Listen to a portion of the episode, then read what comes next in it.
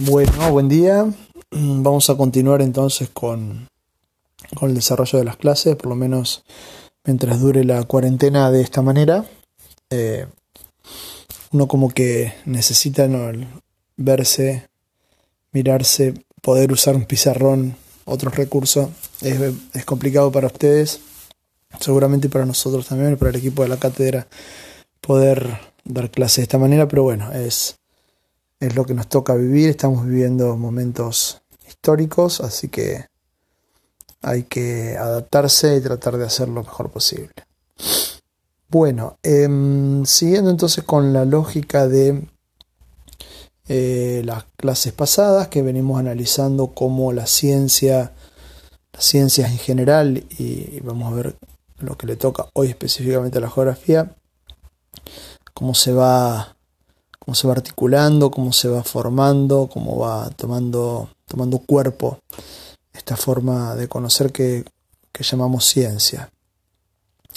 Em, analizamos entonces, haciendo un repaso rápido, eh, la clase pasada, los fundamentos del positivismo como forma de conocer, sobre todo las ciencias naturales que adquieren relevancia y son las, el modelo, digamos, a seguir. Estamos en, el tiempo, estamos en el fin del siglo XVIII y ahora vamos a entrar más que nada en el siglo XIX, la segunda mitad del siglo XIX. ¿sí? Estamos más o menos en ese momento.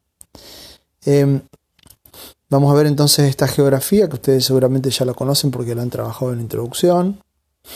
Eh, y vamos a ver si podemos dar algunas definiciones así rápidas como para poder seguir avanzando. Alguno o alguna tal vez se preguntará, ¿qué me importa la geografía de hace 150 años, 180 años? ¿Qué, valor tiene eh, estudiar la geografía de ese momento hoy? Bueno, tiene mucho valor. Vamos a ver cómo muchos de los conceptos, ideas, ¿sí? palabras que utilizamos eh, en la actualidad vienen de esa época. Eh, y, esto no es un dato menor, porque uno no puede decir cualquier palabra o utilizar cualquier concepto. Los conceptos, las palabras, tienen fuerza por sí mismos, significan algo. Y tal vez uno quiere decir algo y no. Y a veces no encuentra las palabras justas, ¿no? Por eso es tan importante poder analizar qué conceptos utilizamos y qué palabras utilizamos en geografía. ¿Sí? Eh, bueno,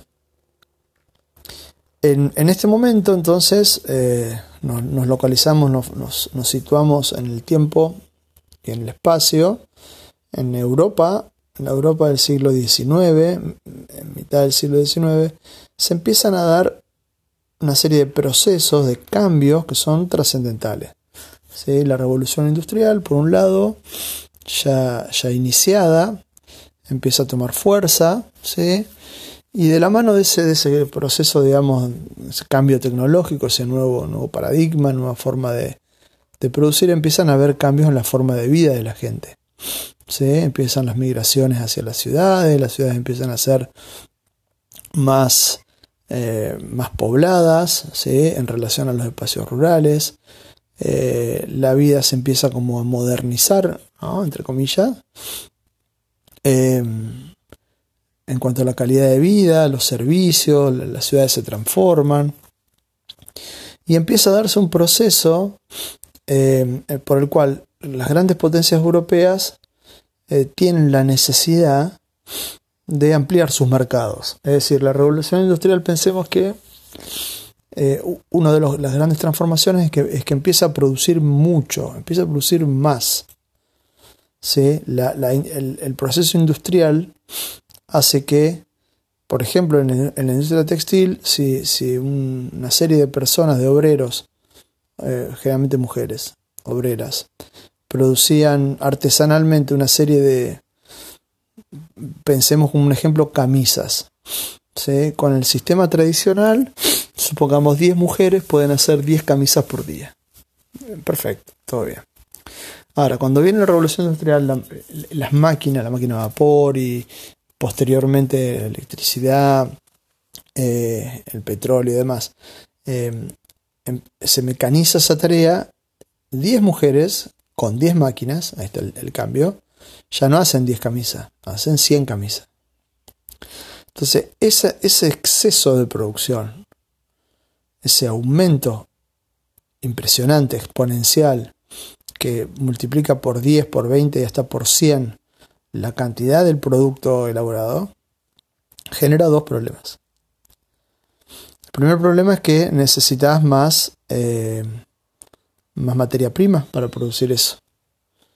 Ese es el primer problema. Eh, hacer 10 camisas se resolvía fácil. Ahora, hacer 100 camisas necesitas más, más materia prima. Y el segundo problema que genera es que necesitas a quién vendérsela. Necesitas un mercado que consuma ese producto. ¿sí? Entonces, Europa empieza a quedar chica para estos dos, eh, estos dos problemas que generaba la revolución industrial. Es decir, no alcanzan los recursos naturales eh, y, no, y, no, no, dan abasto a los mercados, es decir, ya no hay a quién venderle. Por lo tanto, las grandes potencias industriales necesitan ampliar esos mercados, ampliar para buscar materias primas en otros lugares y para encontrar mercados a quienes vender esa producción en otros lugares. Eh, es aquí donde empieza un proceso denominado imperialismo.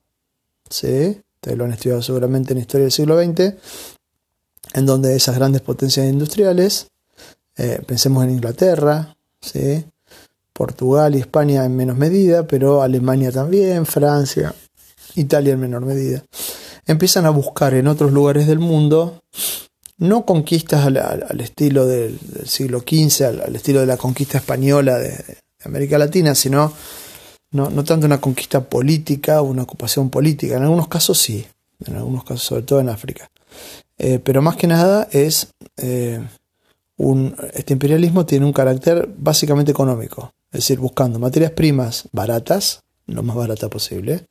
Por eso que lo, político va a estar eh, la dominación política va a estar de la mano de la, dominación económica. ¿sí? Entonces acá vemos cuando grandes empresas eh, em, de, las potencias industriales empiezan a localizarse en países periféricos o países menos desarrollados. Bueno, hay, hay que ver qué categoría utilizamos, ¿no? Sobre todo países eh, algo de América Latina, eh, sobre todo África y Asia, buscando eh, precisamente esto, ¿no? Eh, poder eh, encontrar esas materias primas baratas y poder ubicar o localizar mercados de producción. Entonces, es aquí, cuando, es aquí cuando la geografía toma, toma un, rol muy importante, porque ampliar esos mercados, o sea, buscar nuevos, nuevos, nuevas fuentes de materias primas, nuevos mercados, requería de ciertos conocimientos. Y esos conocimientos no, no, no, estaban organizados, estructurados. Si bien había algunas cuestiones vinculadas a, mm, eh, exploraciones previas, eh, ya tenía otro sentido y otro objetivo estas nuevas exploraciones. Es por eso que se inician procesos de, eh, de búsqueda de, estas, de, estos, de estos nuevos territorios que tengan las materias primas que se necesitan ¿sí? Eh, y que tengan la posibilidad de desarrollar y o desarrollar mercado. Entonces acá la geografía va, va, a tener un rol muy importante, muy importante. Eh, ¿Cómo se materializa esa, esa necesidad, esa, eh, ese deseo, ese interés por eh, ampliar esos, mercados. Bueno, eh, quien, quien, asume, digamos, la financiación de, de, este de, estos proyectos, en general son los estados. Y los estados lo hacen, el principal, por lo menos el ejemplo más claro es, eh, es de Gran Bretaña, a través de la creación de lo que se llamaron, y que todavía existen, sociedades geográficas sociedades geográficas eran eh, organismos que dependían directamente de la corona ¿sí? y tenían como objetivo fomentar el conocimiento y financiar expediciones a distintos lugares del mundo ¿sí? para buscar precisamente estos recursos, ¿sí? estas materias primas y la posibilidad de desarrollar nuevos mercados. ¿Sí? El, caso que damos como ejemplo es la Royal Society Geographic, ¿sí? que pertenecía directamente del rey o de la reina, según, según el momento histórico, de, Inglaterra. ¿sí? Eh, es decir, que la, posibilidad de, conocer esos nuevos territorios abre un panorama, digamos, eh, muy impresionante, porque la geografía empieza a ser considerada como ciencia. En este contexto que veníamos diciendo de la clase anterior, ¿sí? la geografía como ciencia muy vinculado a lo natural, sobre todo por esta necesidad de encontrar nuevos recursos. ¿sí? Por lo tanto, la geografía es toma una, una especie de, categoría que es eh, la exploración, ¿sí? un objetivo que es la exploración. La geografía es exploratoria, busca, ¿sí? buscar estos nuevos mercados. Y esta exploración, que sería la primera etapa, porque no es solamente encontrarlos y listo, sino que la geografía también tiene que tener la capacidad de poder describir y poder justificar de por qué esos, eh, esos nuevos territorios son útiles eh, a fines de lo que eh, el Estado, la corona necesita. Por eso que la geografía es primero exploratoria, como recién decíamos, y en segundo punto es descriptiva. Describe cuestiones que se ven en, el espacio geográfico. Y como ya habíamos dicho, la tercera la, tercer cualidad es exploratoria, es descriptiva y describe los procesos naturales. Eh, vamos a ver que las sociedades, digamos, como nosotros la entendemos ahora, no son objeto de estudio de la geografía, es lo natural. ¿Por qué? Porque es lo que se necesita. Entonces, eh, hay, descripciones de los relieves, de los recursos geológicos, de los procesos geológicos, del suelo, del clima. Porque no solamente son minerales lo que se busca, se buscan minerales, se buscan eh, alimentos también, en segunda medida, pero se buscan alimentos, se buscan fibras para la industria textil, siempre con ese objetivo. Entonces la geografía es descriptiva, es exploratoria, em, es natural y busca también, eh, y también se, la denomina general, general en el sentido que describe grandes procesos. ¿sí? Eh, hay como una necesidad de, organizar el mundo, por decirlo de alguna manera. Em, para, este, para este, eh, esta clase que estamos desarrollando no hay un texto específico, aunque eh, ustedes pueden consultar, que ahí se los voy a subir, junto con esta clase, el texto de Josefina Gómez Mendoza que llama El pensamiento geográfico, y para este tema pueden consultar el capítulo 1, que tiene como título El pensamiento geográfico decimonónico. Eh, decimonónico, por si nunca escucharon esa palabra, ese concepto, significa que hace referencia al siglo XIX, que es cuando esta geografía, digamos, se materializa.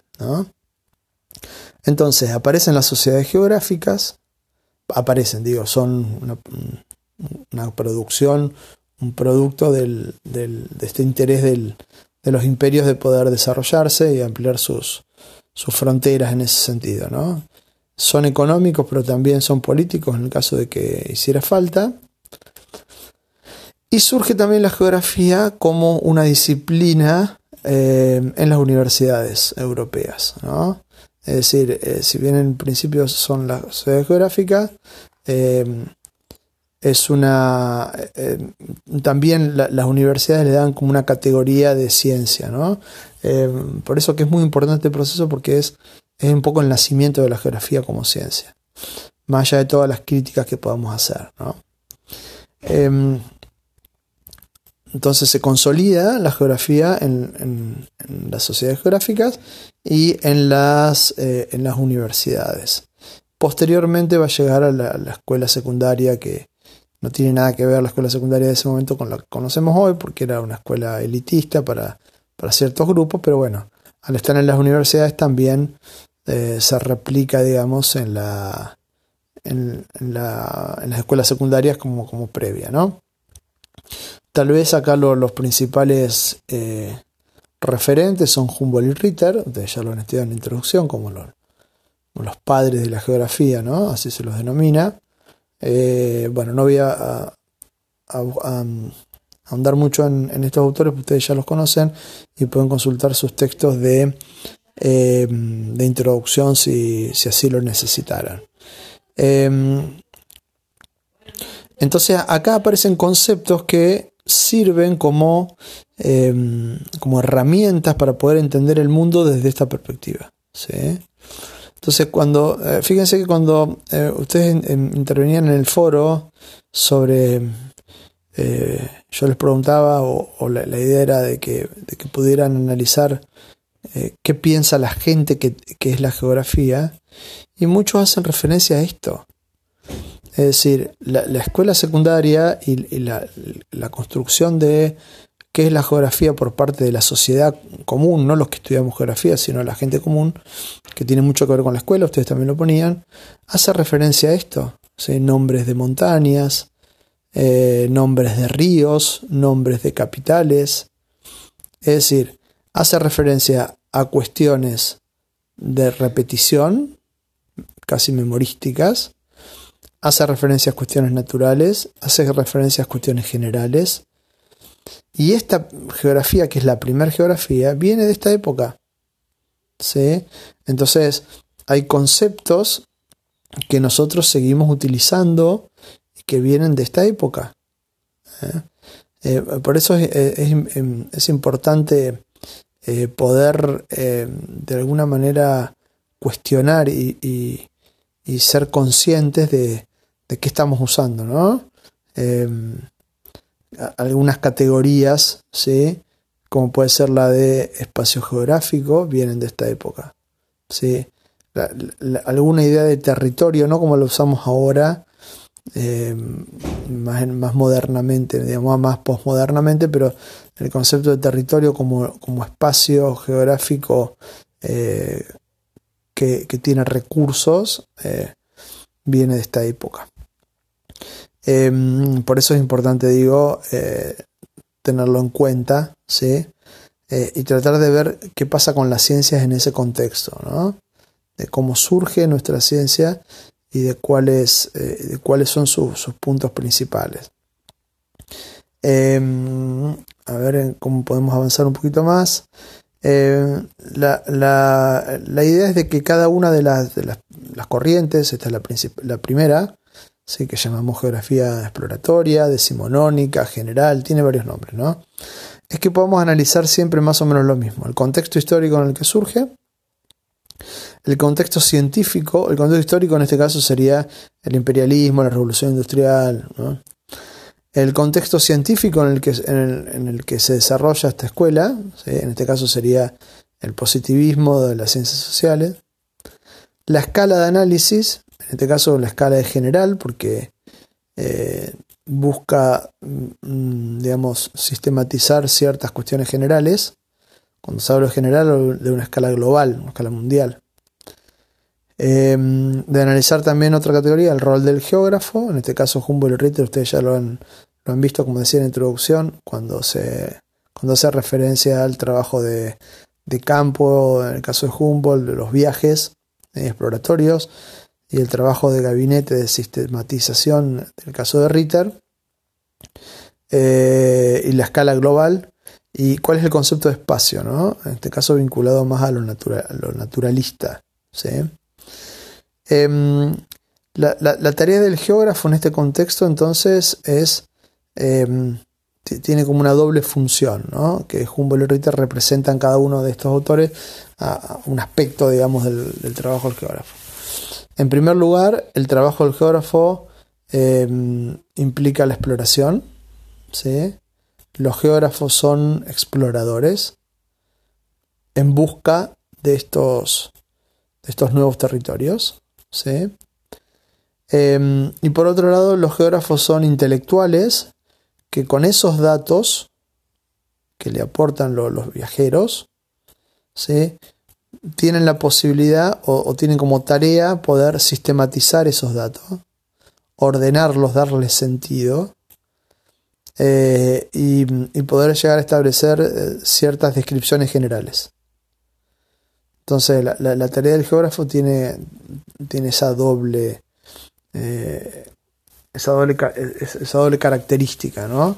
Por un lado son viajeros, como es el caso de Humboldt y sus viajes, y por el otro lado son intelectuales de, estudio, de gabinete, como es el caso de Ritter eh, y otros geógrafos que, que organizan ese conocimiento al servicio, en este caso, de, la corona.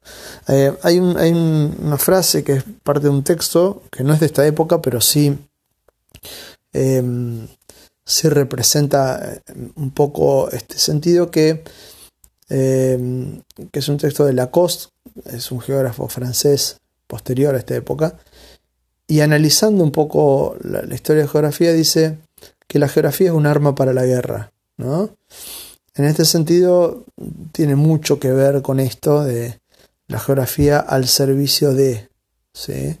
la geografía al servicio del sistema capitalista naciente, la geografía al servicio del imperialismo, la geografía al servicio de, de los más poderosos en, en, contra de los más pobres o los, menos favorecidos, ¿no? aquellos espacios geográficos que tienen recursos que pueden servir como eh, que pueden servir como, como no como mano de obra sino como consumidores pero que no se los integra ¿no? Eh, si pensamos en el, en el imperio británico del, del siglo XIX, precisamente esta época, hasta la Primera Guerra Mundial, y algunos continúan todavía, vamos a ver que Gran Bretaña tiene posesiones coloniales en distintos lugares del mundo. ¿Sí? Em, y precisamente esta es una consigna que les voy a, que, les voy a compartir en, el, en esta misma clase, y es que ustedes pueden elaborar un mapa con esas... Em, con esas posesiones coloniales de, Gran Bretaña del siglo XIX y para que puedan ver, digamos, eh, o puedan analizar también eh, visualmente cómo es el mapa, cómo se va construyendo ese, esa comunidad que llamó Commonwealth posteriormente, pero esas posesiones coloniales de Inglaterra y de cuál será el sentido, ¿no? que es precisamente lo que estamos desarrollando en esta clase. Eh, al ver ese mapa uno dice, wow, bueno, eh, hay una, ocupación del mundo que si bien no es total, es estratégica, ¿no? que tiene que ver con esto, ¿no? buscar nuevos mercados, la circulación. Eh, Inglaterra en este, en este momento es, la gran potencia mundial, sobre todo gracias a, la flota mercante y, militar que, que, le permite desarrollar un comercio global. ¿no?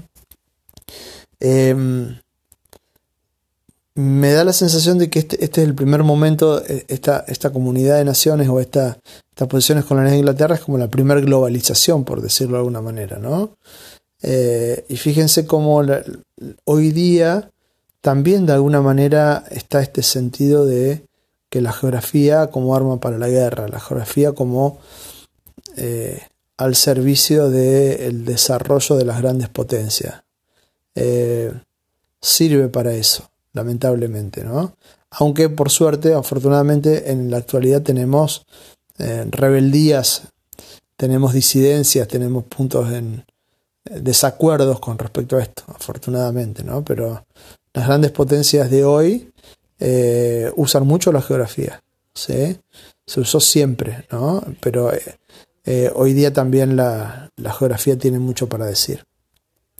Bueno, eh, la semana que viene entonces, el día martes, eh, subiríamos la próxima clase. Yo ahora le subo eh, las consignas también junto con este audio para que ustedes puedan resolver esta consigna simple.